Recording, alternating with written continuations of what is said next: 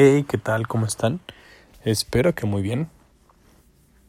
Hoy domingo 28 de marzo me gustaría compartir con ustedes como los fines de semana una frase que me encontré y que me gustó bastante.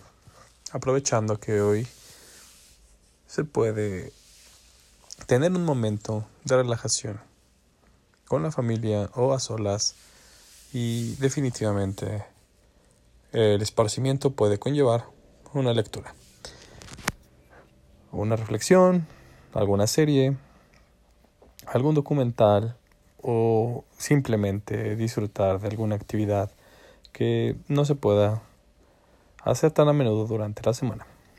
Y la frase dice así, la lectura hace al hombre completo, la conversación lo hace ágil y la escritura lo hace preciso. Recuerden tener y tratar de mantener un journal personal. Eso los hará sin duda un poco más claros al momento de tomar decisiones. Traten también de realizar algunas lecturas de cualquier tipo. Toda la lectura es buena y más si tiene que ver con las áreas que quieren desarrollar personalmente, mejor. Y sobre todo también traten de realizar algunos minutos de conversación al día. Una vez encontré un reportaje que decía que la persona promedio habla solamente entre 5 y 15 minutos al día de 24 horas.